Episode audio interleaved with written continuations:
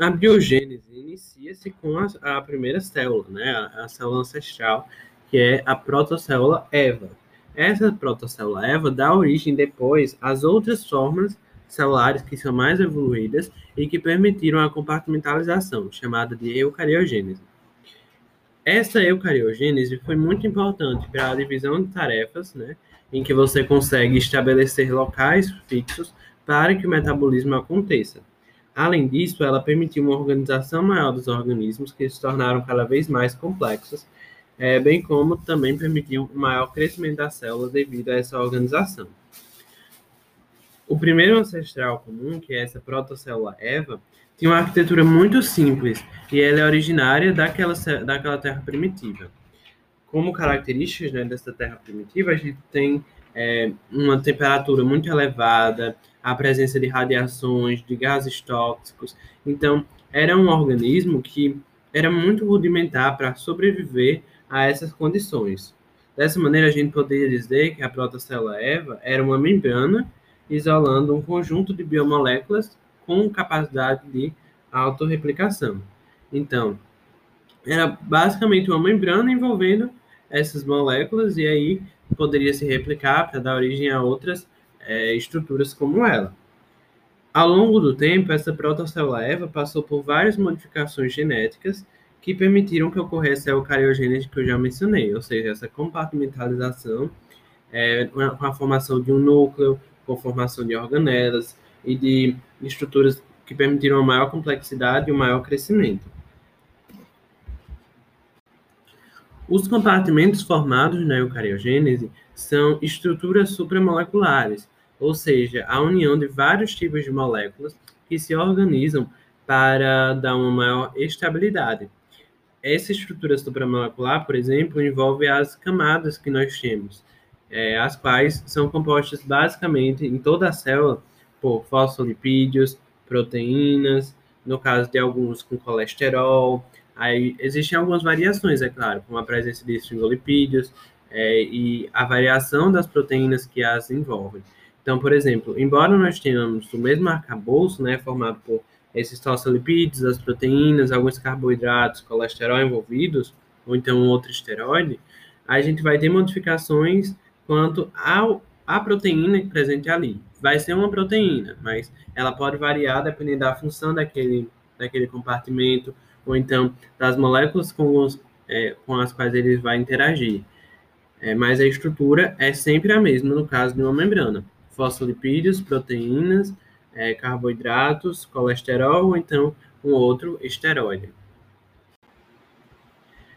A grande pergunta que é feita quando se pensa nesse estudo da evolução da eucariogênese é como surgiu a primeira célula, já que a teoria celular defende que todo ser vivo é formado por células e que todas as células derivam de outra pré-existente. Então, de onde é que surgiu a primeira célula, já que toda célula precisa de uma pré-existente?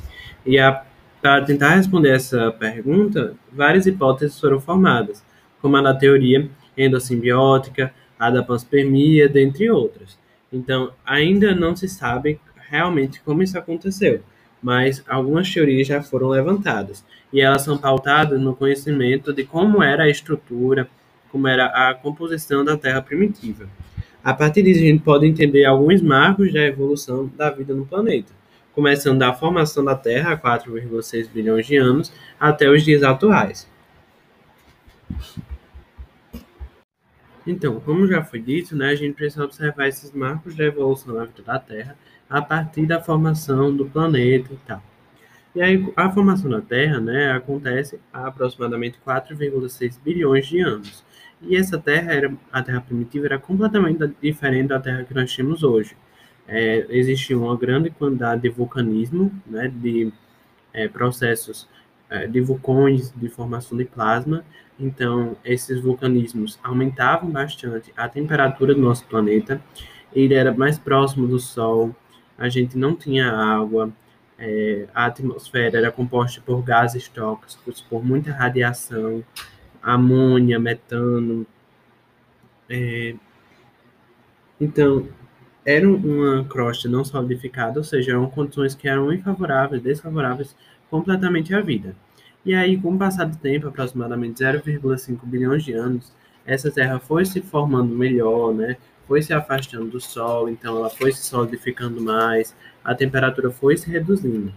No entanto, a temperatura, mesmo reduzindo, né, ela ainda era muito elevada e é, era bastante elevado e ainda existiam muitos gases tóxicos, o oxigênio ainda não existia. Então existia ainda muita radiação, porque na, na, ausência de oxigênio, a gente não vai ter uma camada de ozônio que protege contra essa radiação. E aí, na ausência de uma camada de ozônio, muitos raios entram e é, os gases eram bastante tóxicos ainda. Só que com essa redução é, inicial já da temperatura, já foi possível que algumas moléculas de água começassem a se organizar. E entre 4 e 3,8 bilhões de anos, a água foi formada e se tornou o fator sine qua non para a vida, o fator indispensável para a vida, porque a partir dessas moléculas de água organizadas, as reações poderiam ocorrer mais facilmente e elas permitiam um agrupamento e uma é, união, a junção, a formação de é, estruturas de novas moléculas que poderiam se organizar ali naquele meio. Um exemplo disso é o agrupamento de cadeias hidrofóbicas formando vesículas. E essas vesículas eram muito importantes porque se nós tivéssemos apenas uma micela, né, que é monocamada, o interior seria bastante hidrofóbico e aí não conseguiria que algumas partículas ficassem interiorizadas ali, a exemplo do próprio ácido nucleico.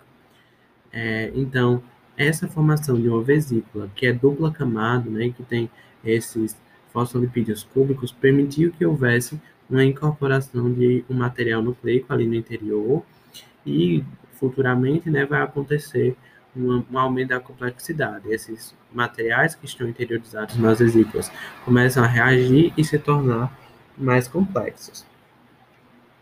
Essa vesícula, né, com algumas algum, material no seu interior, com biomoléculas no seu interior, é o chamado coacervado. Então, a água que foi formada se tornou um fator sine qua non para a vida por conta disso, porque ela permitia que as moléculas se agrupassem, que as moléculas se combinassem e tivessem uma capacidade de se replicar é, em uma estrutura compartimentalizada, que no caso né, vai ser a protocélula no futuro. Ou seja, a água permitiu que as partículas se agrupassem, se combinassem e se compartimentalizassem para a formação de uma estrutura capaz de se replicar. Nesse sentido, né, com a, a, importância da água, a gente vai ter no mesmo período, entre 4 e 3,8 bilhões de anos, o surgimento dos primeiros seres vivos, dos primeiros organismos. Isso é verificado porque o fóssil mais antigo encontrado remonta de 3,8 bilhões de anos. Então, isso quer dizer que anterior a esse período, né, entre 4 e 3,8 bilhões de anos, que é justamente o período em que a água ela vai sendo organizada melhor, é, surgiu esses primeiros seres vivos. E quais eram esses seres vivos? Eram bactérias sulfúricas e fotossintetizantes. Só que essa fotossintetização, na verdade, essa fotossíntese, né, perdão, não era feita pela fotólise da água, mas sim pela fotólise do ácido sulfúrico, que elas formavam e que conseguia liberar uma quantidade de energia para a formação de estruturas próprias, construindo suas estruturas e suas é, substâncias. Além disso, além dessas bactérias sulfúricas fotossintetizantes, também existiam bactérias e protocariotos metanogênicos. Assim, há 3 bilhões de anos, né, aproximadamente, surgem as primeiras cianobactérias fotossintetizantes, que essas sim conseguiam fotolizar a água. E por que isso aconteceu? A quantidade de ácido sulfúrico na atmosfera, no ambiente, foi reduzindo, e aí, por necessidade, por seleção natural, alguns organismos capazes de realizar a fotossíntese a partir da fotólise da água começaram a surgir e a ficar predominantes. E com isso, né, a fotólise da água vai liberar o oxigênio. Então, a concentração de oxigênio na atmosfera começou a subir. Com essa concentração de oxigênio, as partículas, as moléculas de oxigênio começaram a se organizar formando ozônio, né? E aí esse ozônio formou uma camada de ozônio que começou a diminuir a radiação existente na Terra. E assim, com essa diminuição da radiação e com o surgimento, aparecimento de oxigênio, a gente vai ter é, por seleção natural novamente, a seleção de organismos que eram aeróbicos, ou seja, que eles eram resistentes à presença de oxigênio. Assim, é, esse oxigênio também passou a ser utilizado como um aceptor de elétrons na respiração celular e é capaz né, de é, participar desse processo todo, formando uma célula que era, eu, é, que era aeróbica. E no caso, depois né, de um tempo, vai se tornar eucariótica aeróbica. E aí, como é que surgiram essas eucarióticas? A primeira célula eucariótica surgiu há 2,5 bilhões de anos, entre 2,5 e 1,5 bilhões de anos, aproximadamente, e a teoria que mais sustentada hoje em dia é a da endossimbiose, teoria endossimbiótica, que aí tem algumas vertentes.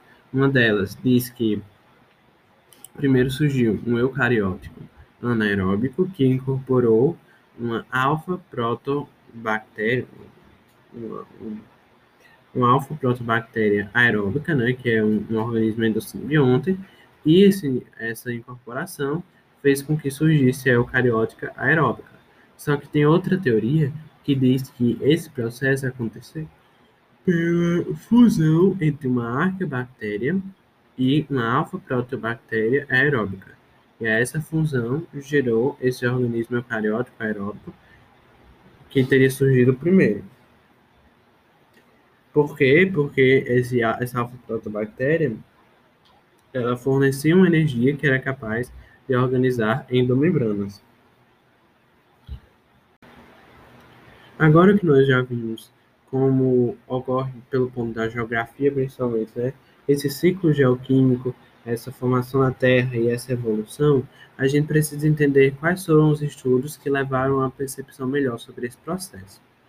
Oparin e Haldane né, foram um dos primeiros pesquisadores a estudar sobre isso, e eles propuseram que a atmosfera primitiva, como a gente já disse, né, ela era totalmente diferente do que é hoje, constituía-se de amônia, de é, metano, de vapor de água, de CO2, que poderiam ter se combinado em uma atmosfera, em um ambiente que sofria constante aquecimento e resfriamento nas etapas de aquecimento né, e de glaciação, por exemplo, que recebiam muitos choques, muitos raios, né, e que é, essa característica ambiental, né, de metano, vapor de água, CO2, amônia, seria capaz, nessa presença desses fatores físicos, de converter moléculas inorgânicas né, do meio em moléculas orgânicas que depois se agrupariam formando coacervado, né, que são essas vesículas,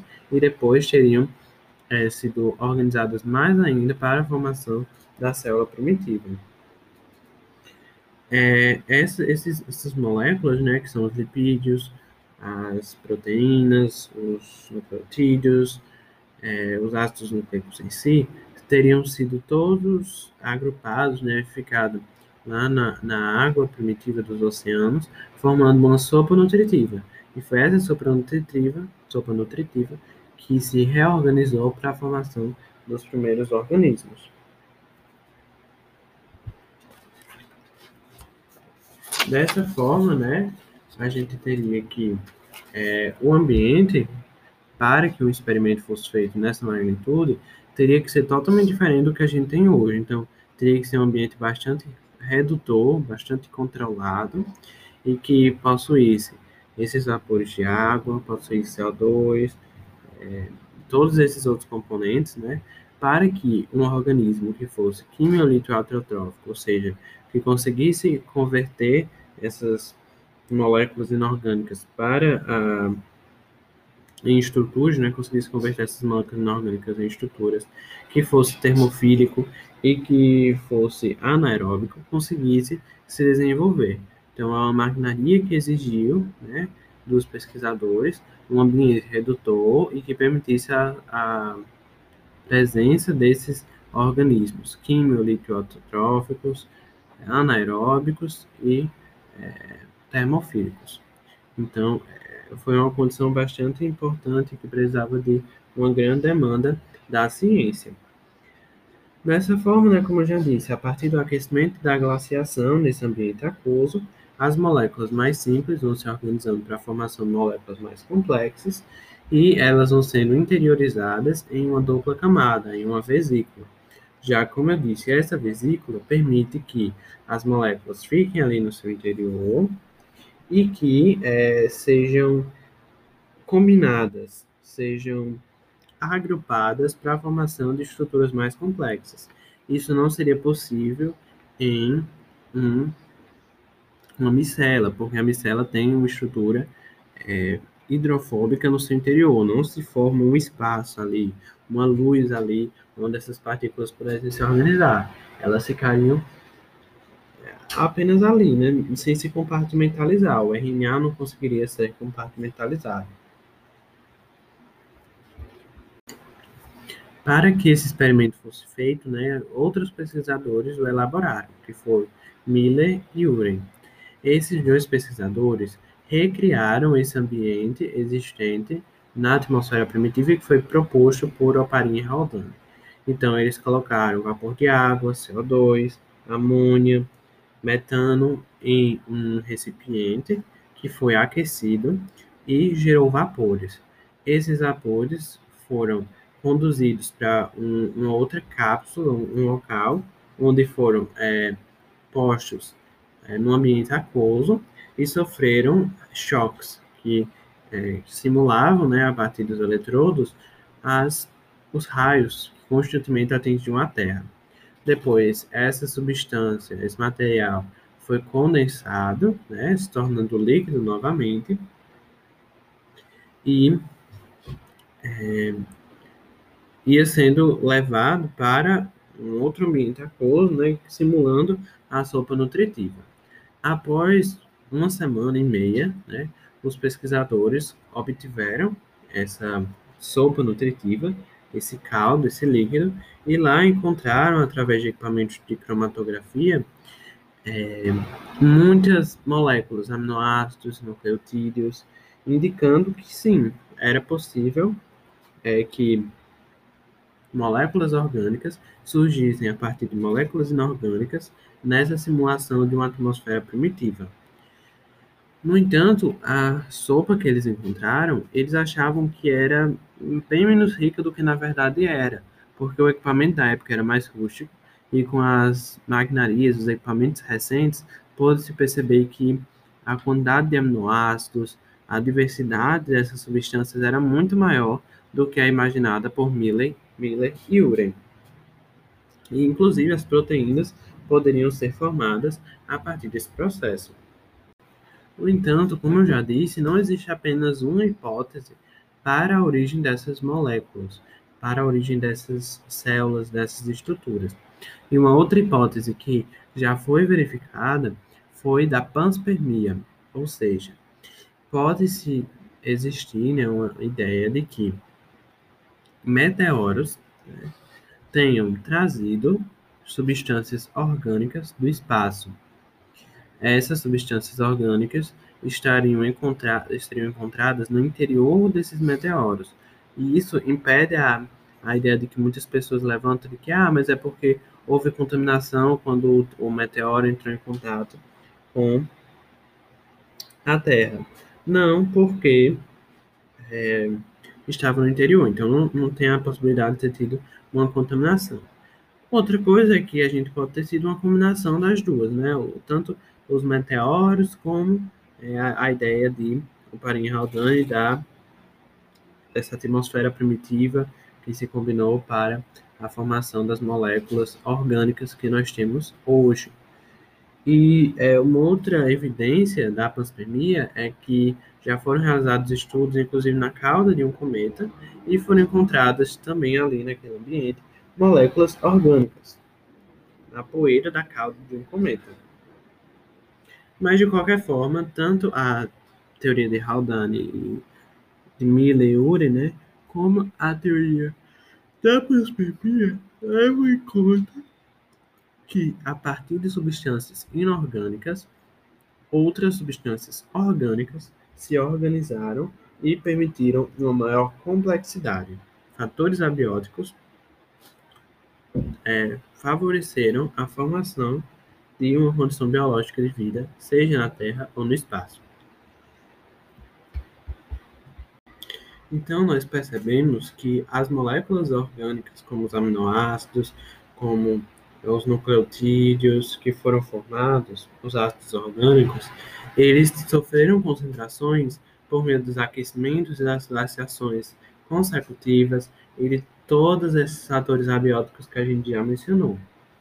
No entanto, para que essas células adquirissem uma capacidade maior, essas moléculas, perdão, adquirissem uma capacidade maior de organização e de complexidade, era necessária a existência de uma molécula né, que permitisse a replicação desses materiais, de modo que não ocorresse a exaustão deles, que eles é, fossem perdidos, que eles se degradassem é, com o passar do tempo. Eles teriam que se replicar, teriam que se é, multiplicar, né, para que a complexidade fosse mantida e fosse aumentando, inclusive.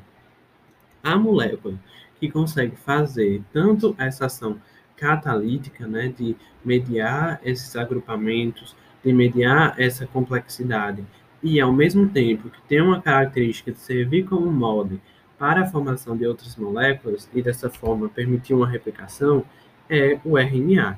Então, no passado, o RNA cumpria a maior parte da função catalítica do mundo antigo, né, do, da atmosfera da Terra primitiva, enquanto que as enzimas funcionavam, é, as proteínas, não como as enzimas, mas como estabilizadores desse RNA.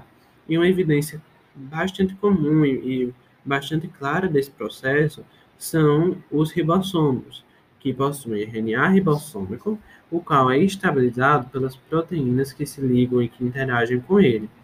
Então, o RNA cumpria a função catalítica e de autorreplicação, né, de, de formação de outras moléculas, e ao mesmo tempo, enquanto, perdão, as proteínas cumpriam a função de estabilização desse RNA é, na Terra primitiva.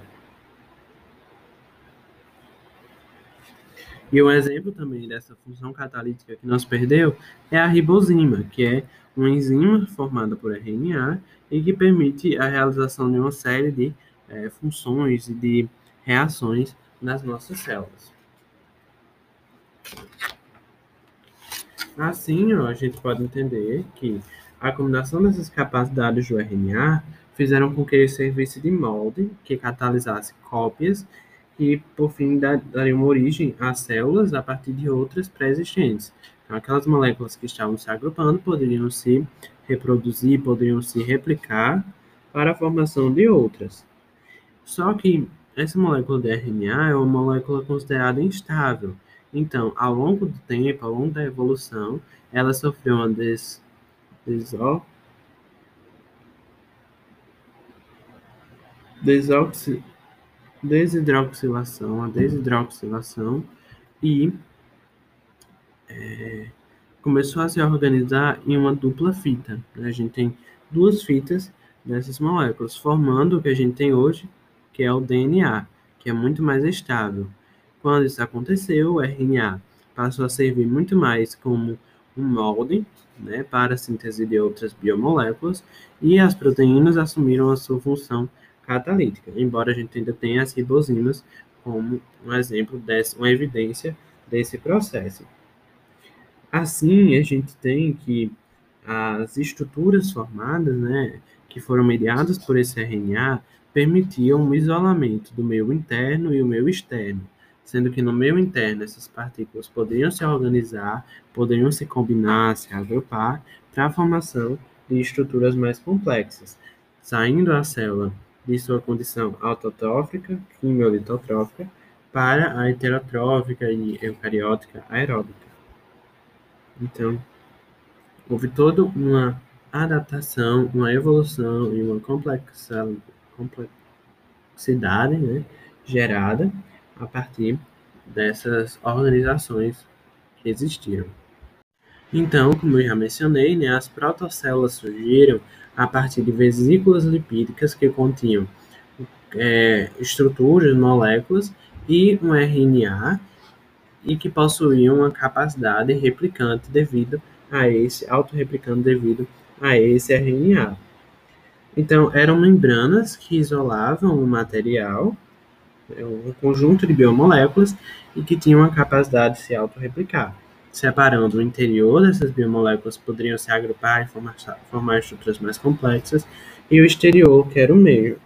E ao longo do tempo, é, a gente teve essa evolução da protocélula para a célula eucariótica, passando pela procariótica ancestral, é, e com, com essa organização e essa complexa, complexação, complexi, enfim, com esse aumento da complexidade. Então a gente poderia dizer que a vida surge primeiramente nas fossas abissais, porque era uma região aquecida, aquosa e que é sulfurosa, né, sulfutosa, que permitia um agrupamento dessas moléculas. A primeira molécula, né, que é considerada um ancestral procarioto, ou seja, um ancestral para as eubactérias, para as arqueobactérias e para os eucarióticos, é o LUCA. E esse LUCA era um microorganismo anaeróbico que utilizava o CO2 e o nitrogênio gasoso como é, aceptor de elétrons e que é, também era termófilo né, e vivia num castelo de Locke, que era uma fossa abissal. Então, esse Luca compartilha algumas características com organismos que nós encontramos até hoje, como os metanogênicos né, e o Clostridium, que é uma bactéria anaeróbica, e que isso mostra né, como a gente ainda tem relações entre esses micro-organismos ancestrais com alguns micro-organismos atuais.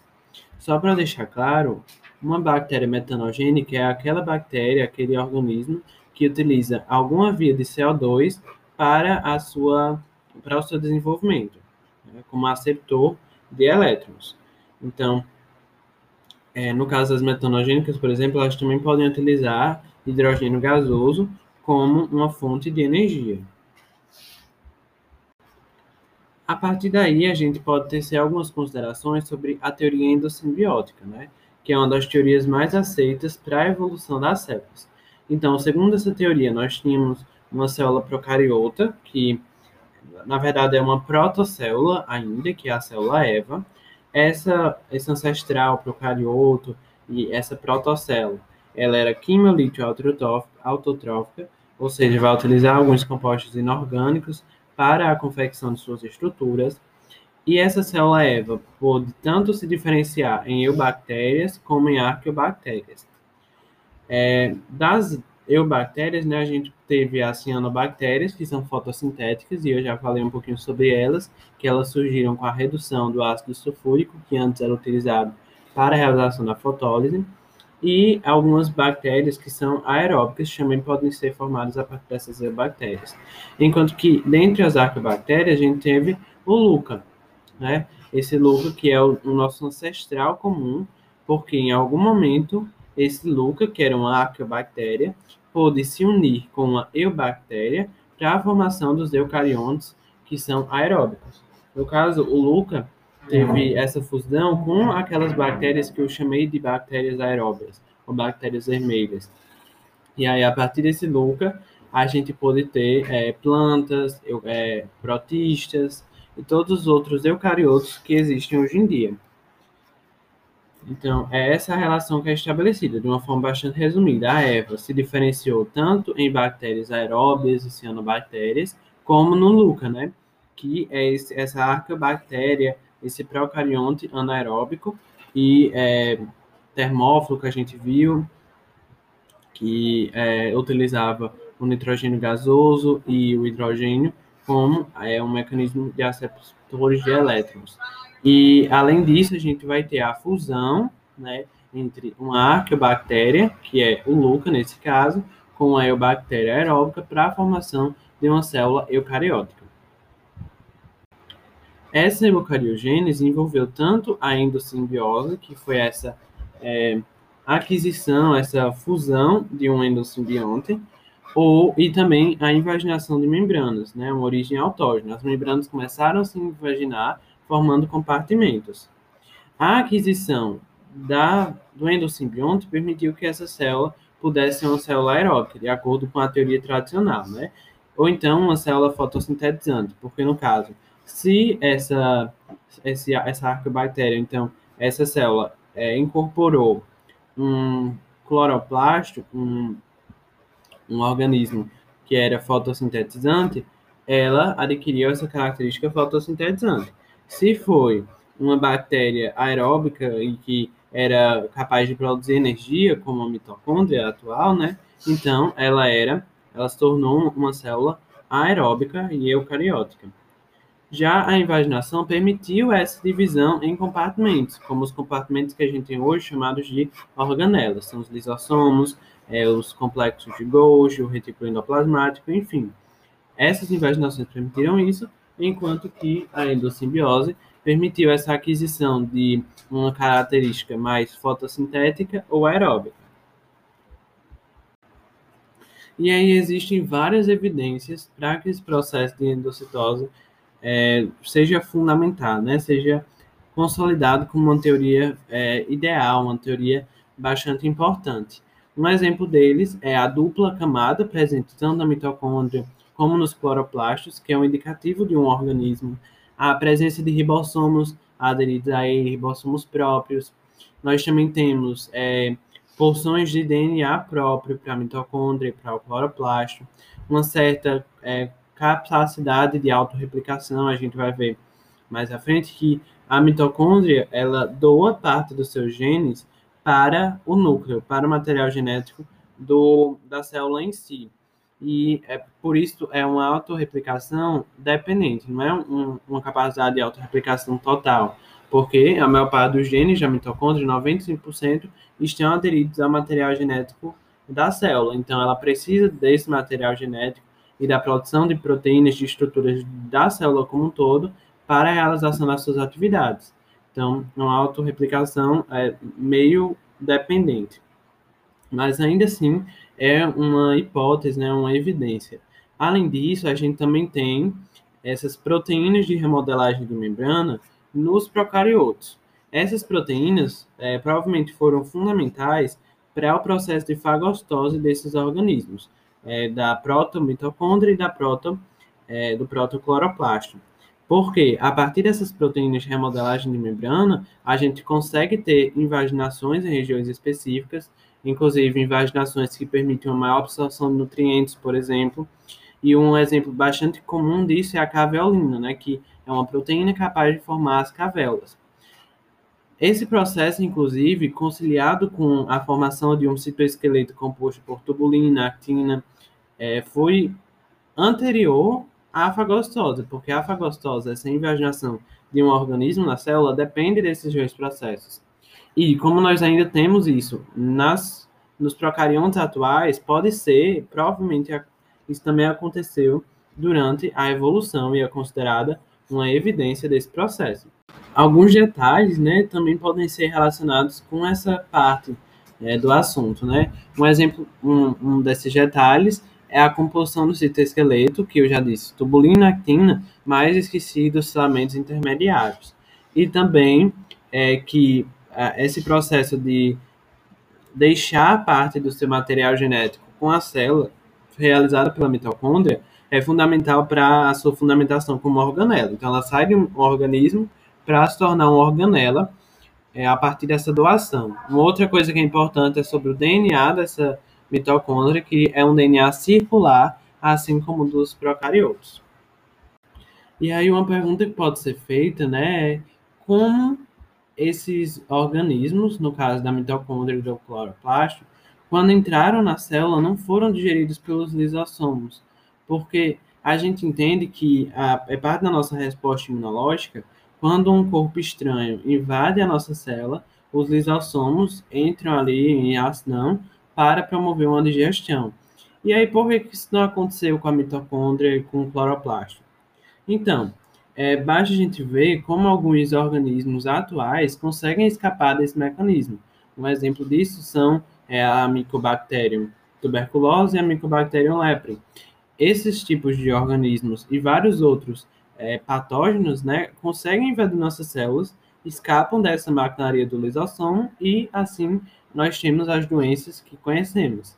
Isso é feito por alguns mecanismos individuais de cada, cada um desses é, patógenos. No caso, por exemplo, do Mycobacterium tuberculosis, ele vai atuar inibindo as enzimas, é, modificando as proteínas da superfície do lisossomo e impedindo que ocorra a sua lise. Então, ele não consegue promover a digestão lisossomo porque suas proteínas de membrana foram alteradas. Já no caso do bacilo de Hansen, que é o Mycobacterium lepre, ele vai atuar desenvolvendo uma cápsula é, protetora, né, que é impermeável e que impede a ação desses lisossomos. E aí, por que a gente também pode se perguntar por que, que o próprio lisossomo não digere a sua membrana? Porque a membrana lisossomo é uma membrana proteica, assim como todas as membranas da célula, né? Fosfolipoproteica. Isso acontece porque a, a membrana dos lisossomos possui aminoácidos que não são reconhecidos pelas enzimas do lisossomo. Então, essas enzimas não conseguem atuar sobre os aminoácidos livres que estão voltados para a face é, da luz do lisossomo e aí essa membrana não é aderida, somente o material interno que está ali naquela organela. Resumindo, alguns patógenos, assim como as mitocôndrias e os cloroplastos, escapam da digestão dos ribossomos quando invadem uma célula. E aí isso é feito por vários mecanismos, como no caso da produção de, da produção de uma cápsula impermeável e resistente, como ocorre com o Mycobacterium lepre, ou com a modificação das proteínas de membrana do lisossomo pelo Mycobacterium tuberculosis. Aí, no caso desses patógenos, a gente vai ter um efeito negativo, enquanto que, é, no caso da, do cloroplasto da mitocôndria, isso foi positivo para a nossa evolução. Pronto, então a gente já viu, né, várias coisas, mas resumindo tudo que a gente já viu, né, a gente pode dizer que nós temos a formação, a formação de uma protocélula EVA a partir de modificações que aconteceram na Terra primitiva, né, e que, como comprovado por é, Milley e Urey, é, favoreceram a formação de moléculas orgânicas a partir de inorgânicas naquelas condições da Terra primitiva. Vimos que essa protocélula EVA foi resultado de uma vesícula da formação de uma vesícula, de uma membrana que protegia outras biomoléculas, e essas biomoléculas, nesse ambiente protegido pela membrana, conseguiam se agrupar, se compartimentalizar e formar é, estruturas mais complexas, cada vez mais complexas. Assim, essa protocélula Eva foi evoluindo, se transformou no Luca, que é um ancestral procarioto universal, né? O, último ancestral comum procarioto. É um ancestral que é tanto para as células eucarióticas como para as células procarióticas. Né? Ele é a união dos domínios. Essa célula Luca sofreu né, uma é, série de é, reações, de fatores como a incorporação de uma mitocôndria ou de um cloroplasto, se transformando em uma célula eucariótica que pode ser é, fotossintética ou então aeróbica. E esse processo também incluiu a formação de endomembranas por meio de invaginações realizadas por proteínas de remodelamento de membrana e pela formação de um citoesqueleto, construído de tubulina, actina e de filamentos intermediários. A gente entendeu tudo isso, mas ainda não entendemos como a teoria endossimbiótica explica isso de uma forma mais aprofundada. Como, a partir do Luca, a gente teve a formação do Leca. E aí, para entendermos isso, né, a gente é, tem cinco modelos que explicam a teoria endossimbiótica. Para esses modelos serem entendidos, existem quatro organismos que são abordados. A arqueobactéria, que é chamada de Asgard, de Arqueia de Asgard, mas é uma arqueobactéria. Temos a alfa-protobactéria, é, que vai ser a precursora, o ancestral da mitocôndria. Temos a delta-proteobactéria. E temos a arqueia metanogênica. Pronto. Entendendo isso, e principalmente a delta, a delta proteobactéria e é, a alfa proteobactéria e a arqueia, né, a arqueobactéria, a gente consegue estabelecer esses cinco modelos principais. No primeiro modelo, a gente vai ter uma arqueobactéria interagindo com uma alfa-protobactéria, que vai ser, a, eu vou falar mitocôndria, mas entende-se que é a alfa-protobactéria. Essa interação faz com que o ATP produzido pela alfa-protobactéria consiga é, estimular e influenciar a formação de endomembranas.